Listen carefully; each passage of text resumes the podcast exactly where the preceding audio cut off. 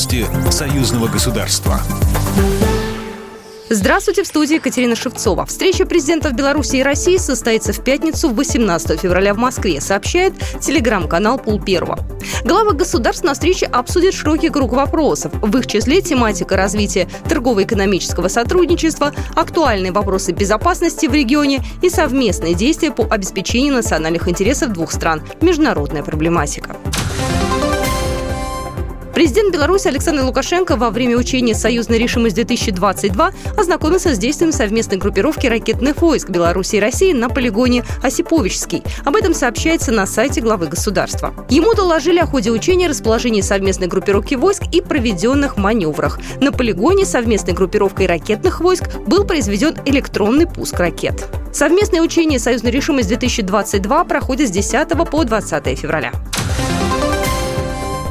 Провокационные шаги Запада по наращиванию сил НАТО у рубежей союзного государства России и Беларуси являются реальной угрозой безопасности в регионе. Об этом заявила на брифинге официальный представитель МИД Российской Федерации Мария Захарова, передает ТАСС. Цель кампании Запада против учения России и Беларуси заключается в создании информационной завесы для накачки киевского режима оружием, отметила Захарова. По словам официального представителя МИД Российской Федерации, западные СМИ намеренно скрывают от собственной аудитории открытую позицию России.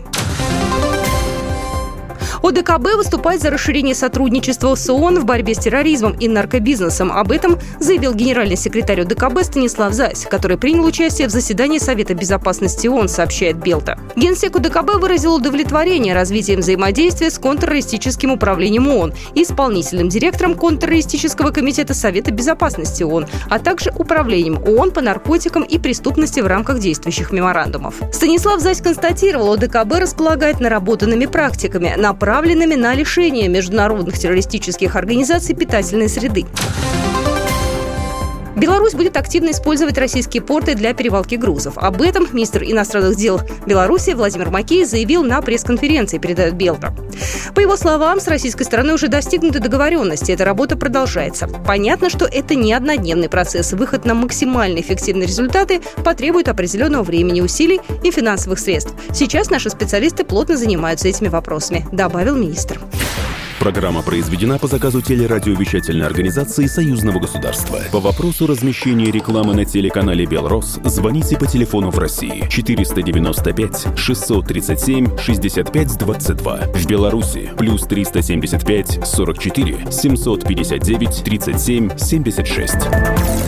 Новости Союзного государства.